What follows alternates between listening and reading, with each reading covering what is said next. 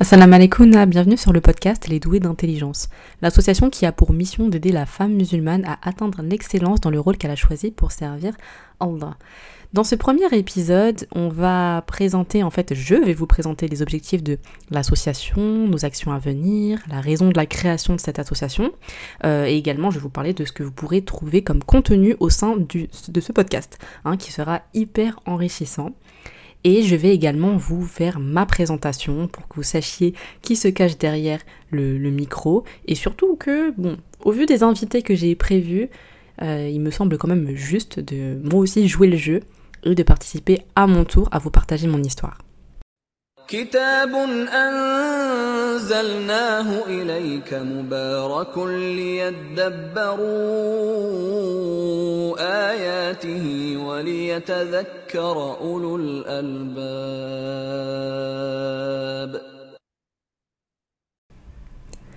Donc voilà, pour bien débuter cet épisode, c'est le verset 29 de la sourate Sot, le sourate 38, qui dit Voici un livre béni que nous avons fait descendre vers toi, afin qu'il médite sur ces versets et que les doués d'intelligence réfléchissent.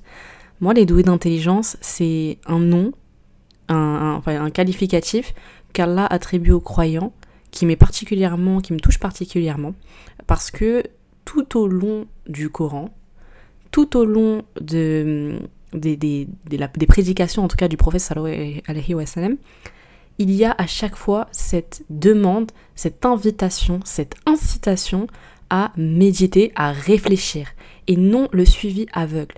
Donc c'est pour ça que j'ai fait le choix d'appeler cette association les doués d'intelligence parce que l'objectif justement de cette association, elle, est assez multiple, mais disons que, comme je l'ai dit, euh, je, vais, vraiment vous détailler hein, ce que ça veut dire par là, mais aider la femme musulmane à servir Allah avec rigueur et excellence dans le rôle qu'elle a choisi. Parce que l'objectif, c'est de pouvoir faciliter les femmes musulmanes euh, de, diverses, avec divers rôles, mais de pouvoir les assister justement dans cette adoration. Donc que ce soit des femmes qui soient entrepreneurs, que ce soit des femmes salariées, des femmes au foyer, peu importe. L'important, ça va être vraiment de pouvoir inciter à cette indépendance intellectuelle, à cette recherche de la science. Donc l'association n'a en aucun cas la prétention d'être, euh, de, se substituer aux savants. Jamais. Au contraire, l'objectif c'est vraiment de pousser chaque femme à savoir réfléchir et aller chercher cette science, à aller chercher justement ce qui ce qui se dit chez les savants, comment est-ce qu'ils ont pu euh, interpréter les, hadiths, comment euh, on, a pu interpréter le Coran avec les tafsirs, enfin, en tout cas, cette recherche perpétuelle de la science, et au-delà de juste cette recherche de la science, les véritables doués d'intelligence sont ceux qui allient la foi, donc en fait la, croyance euh, et les actions.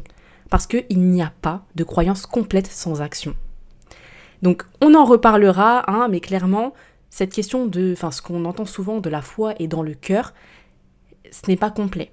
Ce n'est pas complet et euh, bon, moi il y, a un argument que j'aime bien utiliser, c'est comme si on disait, euh, une personne disait moi je suis végane mais je mange de la viande. On verrait véritablement une incohérence. Donc notre but en tant que personne responsable est de véritablement lier notre croyance à nos actions.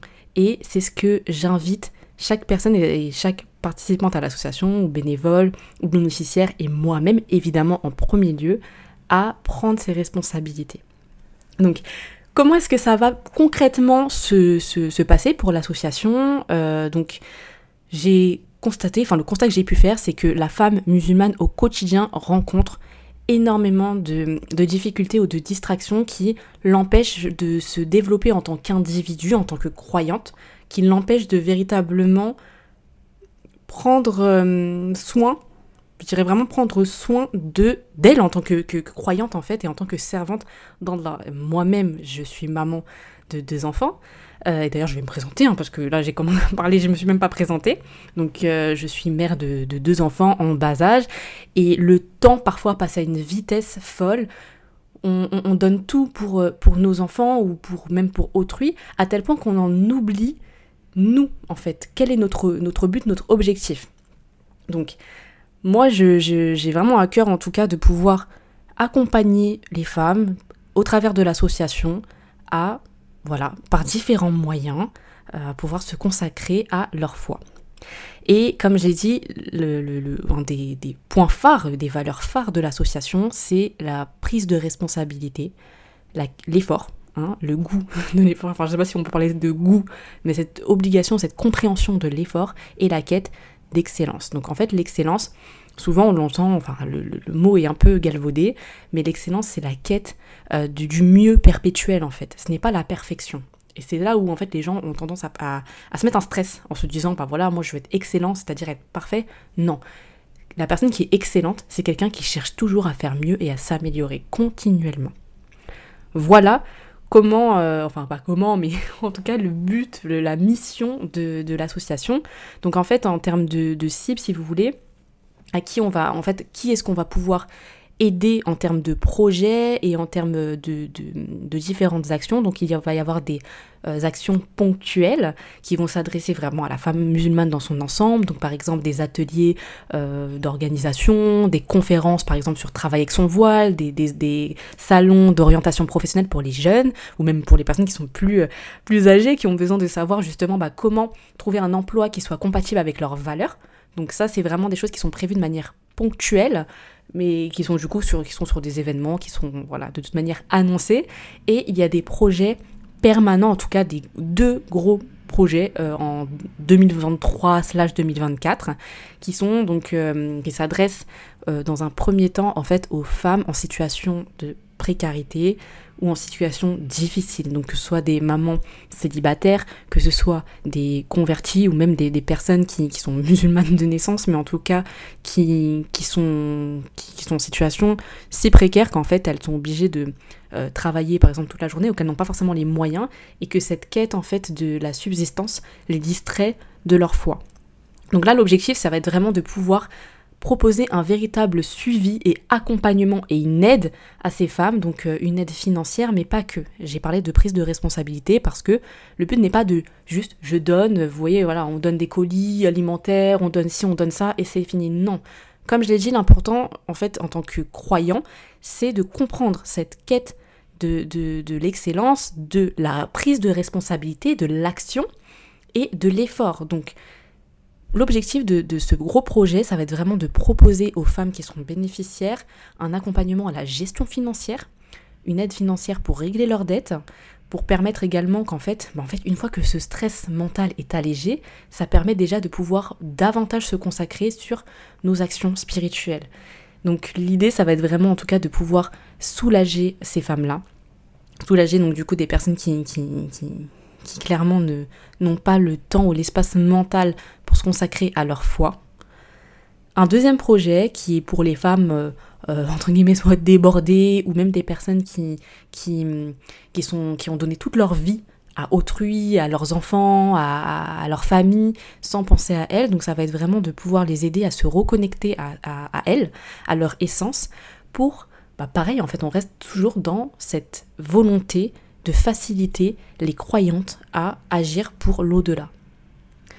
Donc voilà, pour les deux gros blocs euh, de 2024. Bon, si vous me demandez quelles sont mes ambitions euh, pour, euh, voilà, pour plusieurs années, non, ça va aller trop loin.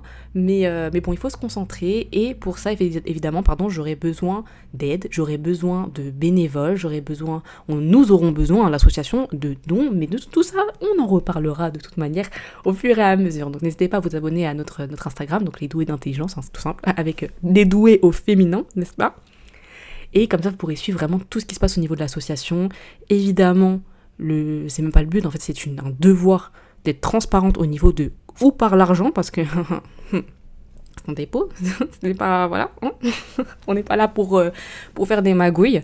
Donc euh, une véritable transparence et surtout de pouvoir s'entraider, de pouvoir montrer le quel est le vrai sens de la communauté.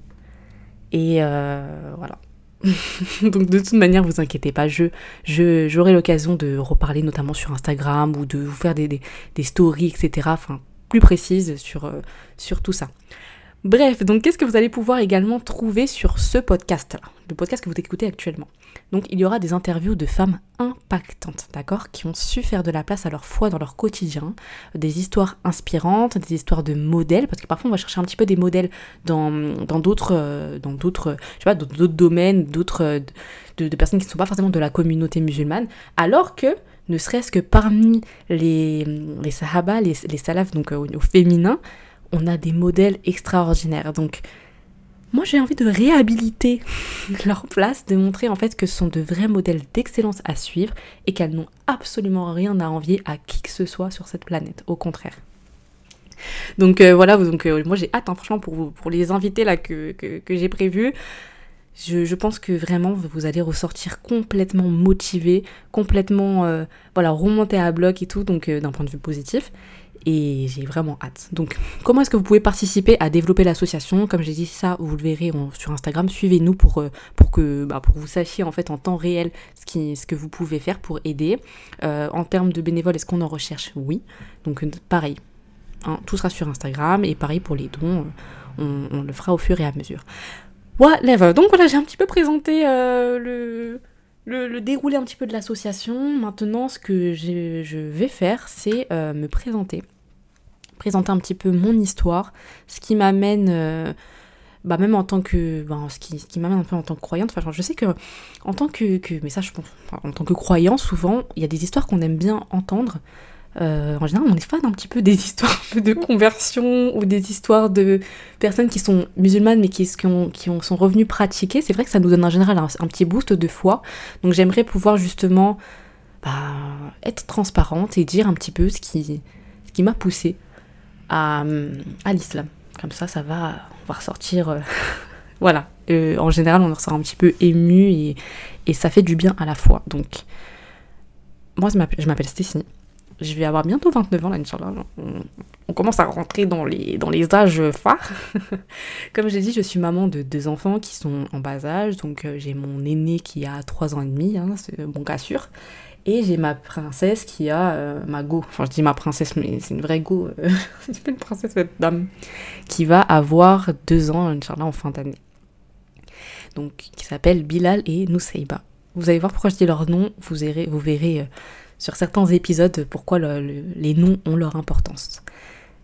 Donc moi, comme j'ai dit, je m'appelle Stécie. Alors bien qu'on me prenne physiquement souvent pour une marocaine, je ne suis absolument pas marocaine. Je suis euh, d'origine des, Caraïbes, de Trinidad et Tobago. Et évidemment, euh, ce qui dit Stécie dit que je ne suis pas née musulmane de naissance. Je n'ai pas grandi dans l'islam. Pourtant, ben, ça fait bah, cette année d'ailleurs, ça passe vite. Ça va faire dix ans que je me suis convertie, que je me suis tournée vers l'islam. Et en termes d'histoire, j'ai une histoire qui est quand même assez. Moi qui me. Qui voilà, à chaque fois que j'y pense, je me dis, mais non, mais je l'ai. Je me demande si moi-même je l'ai pas inventé cette histoire, tellement elle est euh, surréaliste et tellement c'est une preuve, pour moi une preuve tangible en tout cas, du fait que comment est-ce qu'on peut douter en fait de, de, de l'existence d'Allah. Donc voilà, je vais vous raconter un petit peu. Donc déjà, moi, il faut savoir que j'ai toujours été croyante. Et je parle bien de croyante, c'est-à-dire que le, Dieu que j'adore aujourd'hui est le Dieu que j'adorais hier. Je n'ai pas changé de Dieu, contrairement effectivement à, des personnes qui viennent d'autres religions, peut-être des personnes qui sont hindoues, des personnes qui sont bouddhistes, des personnes qui sont euh, même chrétiennes catholiques, entre guillemets. Non, moi j'ai été élevée dans une famille, donc la famille de mon père est athée, athée pure et dure, et la famille de ma mère est chrétienne anglicane. Donc ma mère, quand j'avais 6 ans, je me rappellerai toujours de ce moment, où je l'ai vue en fait bénir, on venait d'emménager de, dans un nouvel appartement, et je l'ai vue prendre de l'eau et la verser en fait un peu partout dans la maison, sur le sol, euh, vraiment un peu partout. Et donc je lui ai demandé ce qu'elle faisait. Donc euh, elle m'a répondu que justement c'était de l'eau bénite, qu'elle était en train de bénir la maison expliquer bah, du coup l'existence de Dieu, la création d'Adam et Ève, donc la création de l'univers, et la création donc des, les fameux sept jours, voilà, avec la création des cieux, euh, de la terre, d'Adam, etc. Donc à partir de ce moment-là, je dirais que j'ai vraiment eu la foi. C'est vraiment à partir de ce moment, en tout cas, donc, dont j'ai vraiment souvenir que j'ai cru fermement en Dieu. et que j'ai commencé à prier. Donc ma mère, en fait, bien qu'elle est chrétienne anglicane, elle m'a jamais vraiment appris, euh, enfin, elle n'a pas vraiment montré, m'a pas vraiment montré cette pratique en tout cas de ce que font les anglicans. Et même en termes de croyance, comme je dis, moi, elle m'a pas parlé de Jésus, elle m'a parlé de Dieu. Et je n'ai pas été élevée avec cette croyance que Jésus était le fils engendré de Dieu. C'est-à-dire que quand je lisais la Bible, moi, ma compréhension était que fils de Dieu voulait dire en fait son servant, son, serviteur. Donc j'ai jamais eu cette croyance en fait justement euh, qui est en général propre à, euh, aux chrétiens. Euh, mais donc je priais, je lisais la Bible, je priais d'ailleurs donc la prière Notre Père qui est aux cieux, voilà. Et ça m'a, Dieu m'a toujours soutenu. Enfin, je veux dire, même dans les épreuves les plus difficiles, c'est vers Dieu que je me tournais. Et j'étais connue, enfin même dans ma famille, on savait que que j'étais croyante et que voilà donc parfois il y avait des débats hein, les familles euh, athées. C'était un peu un peu vif. Mais euh, et d'ailleurs je me rappelle de mon père quand il me quand, quand il me discutait comme il savait que j'étais croyante il me disait ouais mais dans la Bible on a dit que on devait respecter son père et sa mère. J'ai utilisé des arguments pour pouvoir faire en sorte que que, euh, que j'aille que j'écoute quoi que j'aille dans son sens. Et bah justement le fait de pas avoir eu de, de, si je puis dire, de vraiment... J'avais cette croyance, mais je n'avais pas de, vous de modèle à suivre, par exemple, de, de, règles à suivre. Voilà, de règles à suivre, de, de, ce que on peut avoir dans chaque religion, de trucs, ben, je sais pas, moi, je, chacun a ses rites, en fait, dans une religion. Le fait de ne pas avoir ça, au fil des années, en fait, je me suis j'ai commencé à me dire, bon, Stécie, écoute, tu crois en Dieu, c'est très bien.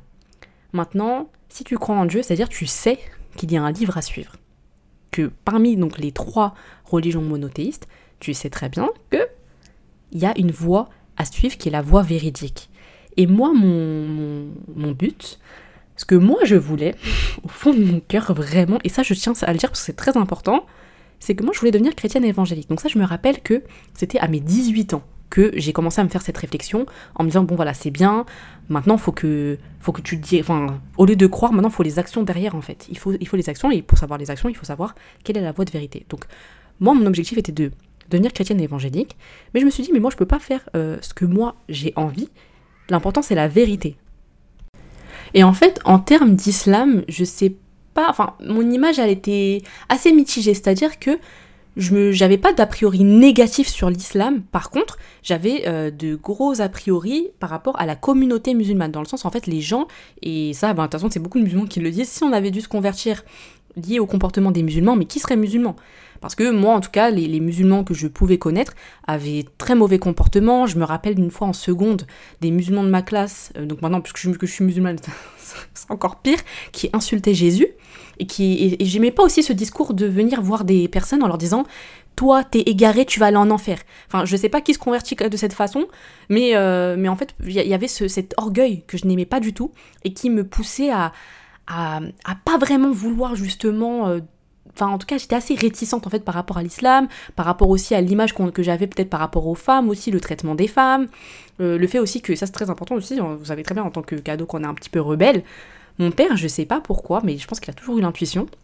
Depuis que je suis petite, il me répète Toi, si un jour tu te convertis, tu vas voir. Je crois qu'il m'a dit Je vais te faire manger du porc de force. Bref, en tout cas, il m'a dit vraiment Ce sera la guerre si je me convertis. Et moi, j'arrêtais pas de lui dire Mais pourquoi tu me parles de d'islam alors que je suis en train de lire la Bible en fait? Je comprenais pas. Et, et il me lâchait pas avec ça, je sais pas pourquoi. Et du coup, bah moi, justement, par pour ne pas montrer qu'il avait, qu'il pouvait avoir raison et tout, je voulais pas m'intéresser à l'islam parce que je me suis dit, hors de question qu'il ait raison en fait. je voulais vraiment prouver qu'il avait tort. Mais bon, à ce moment-là, comme j'ai dit, je me, je, ce qui primait, c'était vraiment pas mon orgueil, mon ego, c'était vraiment la quête de vérité. Donc ce que je faisais, c'est que je priais et je demandais, voilà, Seigneur, bah, guide-moi vers le droit chemin, guide-moi vers le chemin de vérité. Envoie-moi des signes. Et ça me fait rire un peu parce que, en fait, pendant un an, j'ai eu des petits signes.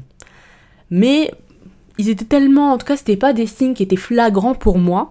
Donc maintenant que je suis convertie, et puis même à l'époque, je voyais, mais je me disais, oh, en fait, comme ça n'allait pas dans mon sens, je voulais pas tellement les voir. Mais déjà, effectivement, parmi aussi, bon, c'était pas un petit signe ça, mais les gens ont souvent cru que j'étais musulmane, du fait que j'ai jamais été tournée vers euh, la fête, j'ai détesté l'alcool. Vraiment, c'était. Je, je, je, pouvais pas voir en fait les gens qui buvaient de l'alcool, ça me dégoûtait. Je n'allais pas en soirée, euh, je ne côtoyais pas de garçons. Et du coup, à chaque fois, on me disait, mais t'es musulmane ou quoi? Et moi, ça m'énervait parce que je me disais, mais en fait, t'as besoin d'être musulmane pour, euh, pour ça Ou hein, on peut vivre ou pas? Et du coup, voilà, c'est vrai qu'on avait tendance un peu à, à, à, me prendre pour une musulmane. Et en général, ça me braquait plus qu'autre chose. Donc, euh, j'ai rencontré une de mes collègues euh, qui, qui, était euh, convertie, qui m'avait raconté son histoire. Donc en fait, parmi, c'était aussi parmi les signes, quand, quand je travaillais aussi, je me rappelle une fois, j'avais accompagné une, une, femme en chambre. Donc en fait, moi, j'étais hôtesse d'accueil à l'époque, à l'époque, pardon, en maternité gynécologie. Et moi, mon rôle était de pouvoir accompagner les personnes en, en chambre qui allaient se faire opérer. Donc pas du tout pour la maternité, mais plus pour le service gynéco. Et donc j'avais rencontré une femme qui était en gilbeb, et euh, quand je suis venue la voir, je lui ai dit bonjour, ça va, je vous ai pas trop fait attendre. Et elle m'a dit non, un peu avec votre sourire, euh, j'oublie tout. Enfin voilà, elle était, euh, en fait, elle était lumineuse. Et même moi, je, donc je, lui ai répondu, j'ai dit mais même vous, vous êtes, vous dégagez en fait une, lumière, une joie. Et elle me racontait que justement, elle a été musulmane de naissance, mais que elle avait jamais vraiment voulu pratiquer, qu'elle était plus tournée sur sa vie de cadre, l'argent, etc. Et qu'un jour, elle a eu un gros déclic et depuis, elle m'a dit, depuis j'ai trouvé le bonheur. Donc voilà, j'avais un autre signe, je me rappelle aussi, c'est que j'avais accompagné de, deux femmes en chambre, euh, qui, étaient une, mère et sa fille, qui avaient une, plus de, quarantaine d'années, donc la fille avait plus d'une quarantaine d'années et la maman avait plus de 60 ans, et c'est des femmes extrêmement cultivées. Et en fait, elle me, parlait, on parlait un peu de mes études, elle me disait, voilà, euh, est-ce que, euh, qu'est-ce que, quelle langue j'aimerais étudier? Et à chaque fois que je disais, ouais, je, par exemple, je veux apprendre l'hébreu, à chanter en hébreu. J'ai dit que je voulais apprendre le russe, à chanter en russe. Enfin, elles avaient une, c'était incroyable d'ailleurs, elles avaient une connaissance, enfin, elles étaient polyglottes, elles étaient super, super euh, intelligentes. Et à un moment, elles ont commencé à me dire, alors qu'elles n'étaient même pas musulmanes, elles ont commencé à me parler de la religion musulmane en me disant, mais en fait, c'est une religion qui malheureusement est trop il y a trop de préjugés dessus. Et euh, elle m'avait parlé d'un livre qui était, euh, on, ne connaît jamais vraiment, euh, on ne connaît pas vraiment le Coran ou quelque chose comme ça que je n'ai d'ailleurs jamais lu. Mais bon, ça c'était dans les petits signes. Mais encore une fois, j'avais une multitude de choses comme ça que je ne voulais pas voir. Donc moi, je continuais à prier pendant un an là. Je priais, je disais Seigneur, envoie-moi des signes, envoie-moi des signes, mais ça ne m'allait pas. Au bout d'un an, donc vraiment, je crois que c'était vraiment quasi un an jour pour jour après le, le début de cette quête, je me suis dit bon, vas-y. Dis vas-y Seigneur, je m'en rappellerai toujours parce que j'étais au McDo avec une amie à moi. Et j'ai commencé à prier euh, donc, dans ma tête en me disant, Seigneur, voilà. Écoute, les signes que tu m'envoies, je ne sais pas si c'est des signes, mais pour moi, ils sont pas assez visibles et flagrants. Enfin, en tout cas, je, je ne sais pas vraiment vers quoi me diriger.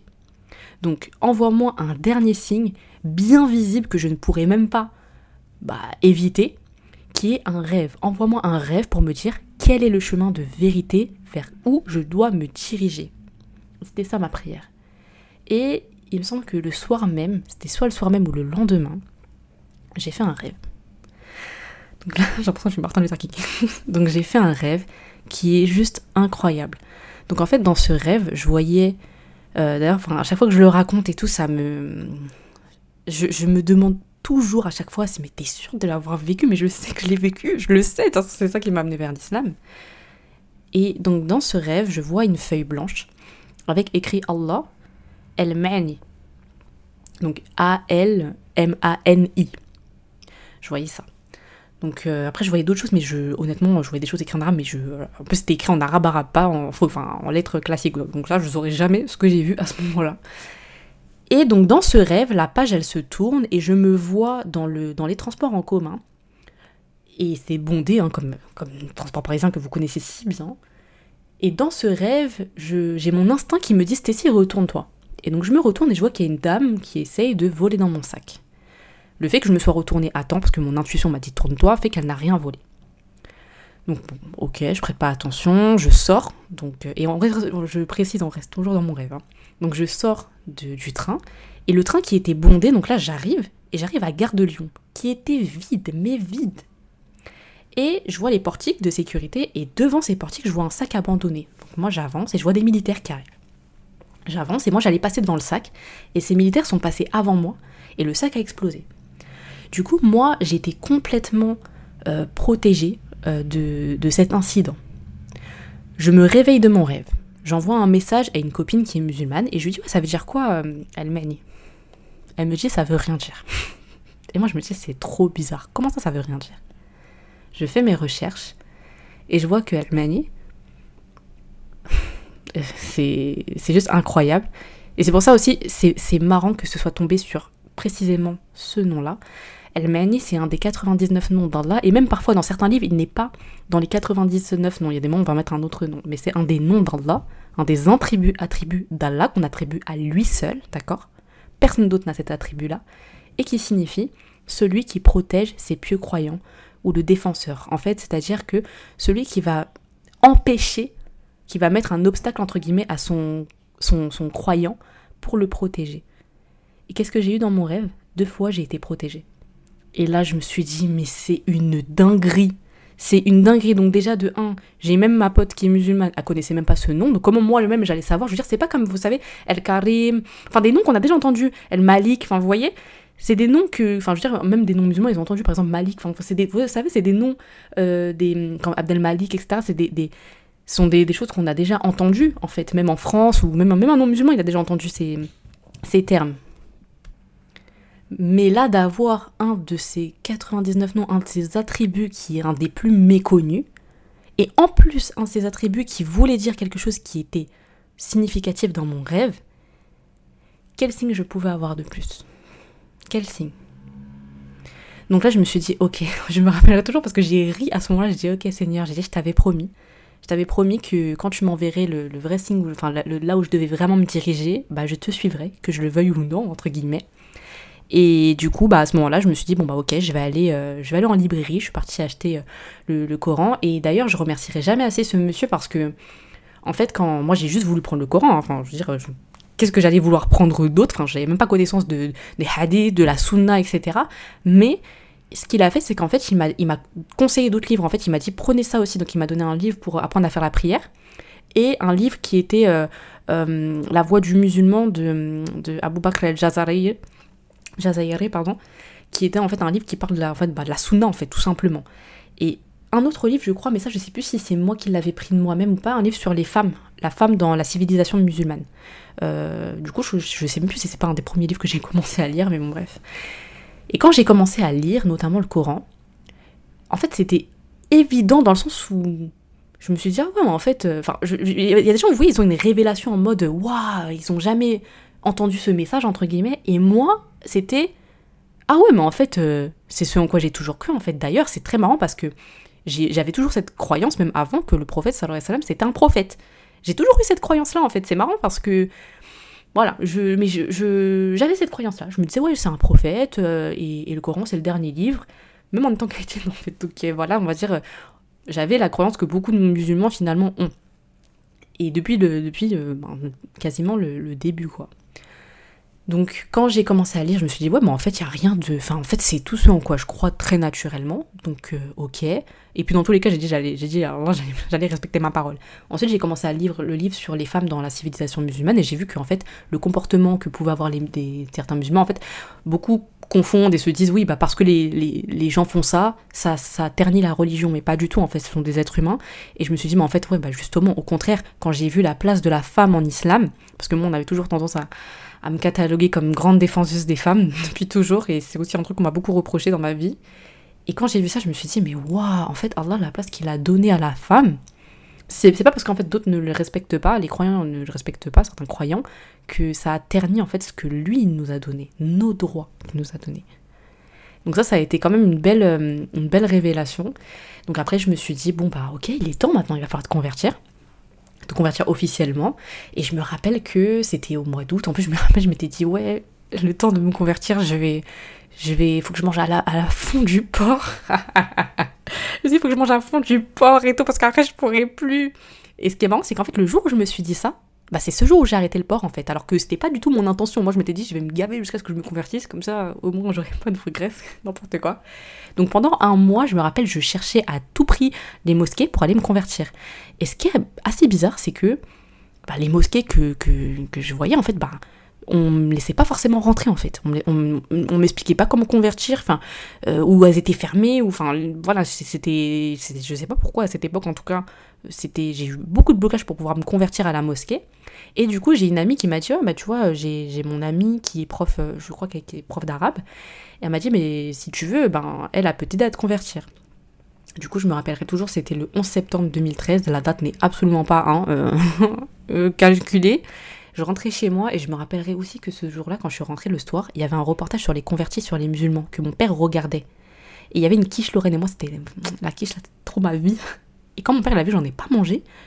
Il a trouvé ça un peu bizarre, mais voilà. Sans, il m'a dit ok. Et quand j'ai vu le, le, qui regardait le reportage sur les convertis, ça m'avait fait rire parce que je me dis, il sait pas que là, je vais aller dans ma chambre, mais je vais me convertir. Donc je suis partie dans ma chambre. J'ai appelé du coup euh, l'ami de, de, mon ami qui m'a du coup fait faire la shahada. Et du coup, depuis ce jour, effectivement, depuis donc du coup bientôt 10 ans, je suis convertie, alhamdoulilah. Donc voilà pour mon histoire. Je sais que ça peut faire du bien, ça peut booster un petit peu la foi.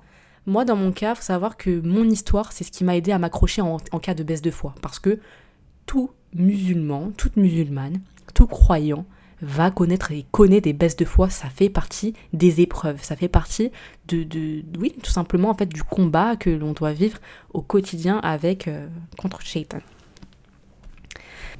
Du coup, les fois où j'ai justement eu cette, euh, des, des West-West, ce qui m'a vraiment été aussi à m'accrocher et à me dire, ouais, mais non, regarde, le signe que tu as eu, il est tellement incroyable que comment tu peux, tu peux, tu vas pouvoir en fait te dire que tu es allé, est-ce que tu as été dans l'erreur ou pas? Donc moi, ça a été en tout cas un vrai, un vrai marqueur ou en tout cas quelque chose de, qui a vraiment solidifié ma foi. Et effectivement, qu'en plus en me connaissant, je me dis c'est vrai que je, je suis tellement pas influençable que le faire par l'influence enfin, de quelqu'un d'autre, quand je dis l'influence, et même par exemple par rapport à des comportements, des bons comportements, etc. C'est vrai que c'était pas trop ma vibe en fait. C'était moi la, cette recherche de la vérité, cette quête de la science qui m'a vraiment poussé finalement à arriver à, à, l'islam et surtout ce signe parce que le fait que Allah il m'envoie directement c'est ce, ce, dont je ne peux, je ne peux, je ne peux douter. Bah pour moi j'aurais été vraiment perdante et je n'aurais pas été douée d'intelligence si je n'avais pas suivi cette voie. Donc voilà pour mon histoire, j'espère que, que ça, voilà, qu'elle résonnera en vous c'est aussi un petit peu une introduction à, comme je l'ai dit, les interviews d'invités que je vais avoir parce que dans ce podcast, vraiment, Inch'Allah, ça, ça nourrira votre, votre foi. Donc j'espère qu'on pourra faire ça ensemble, qu'Allah nous préserve de l'ostentation parce que je vous, je vous cache pas que ce qui me... Au début, ce qui fait que j'avais un petit peu peur en fait aussi de créer cette association-là et de même de parler de d'Allah, parler de spiritualité, c'est que j'ai pas envie de tomber dans l'ostentation. Vraiment qu'Allah nous en préserve, nous en préserve tous, surtout dans cette ère de réseaux sociaux où c'est à qui affichera le plus sa foi. Mais ça ne devait pas non plus me, me détourner. Enfin, faut vraiment trouver ce juste équilibre. Donc en tout cas, qu'Allah nous en préserve. N'hésitons pas, n'hésitez pas, si jamais euh, on est dans l'association, on est, dans l'erreur, on est dans le faux, qu'on dépasse les limites, à nous faire le rappel de manière bienveillante. Et en tout cas, voilà, qu'Allah vous préserve et on se retrouve bah, très bientôt, Inch'Allah, pour la première interview. À bientôt.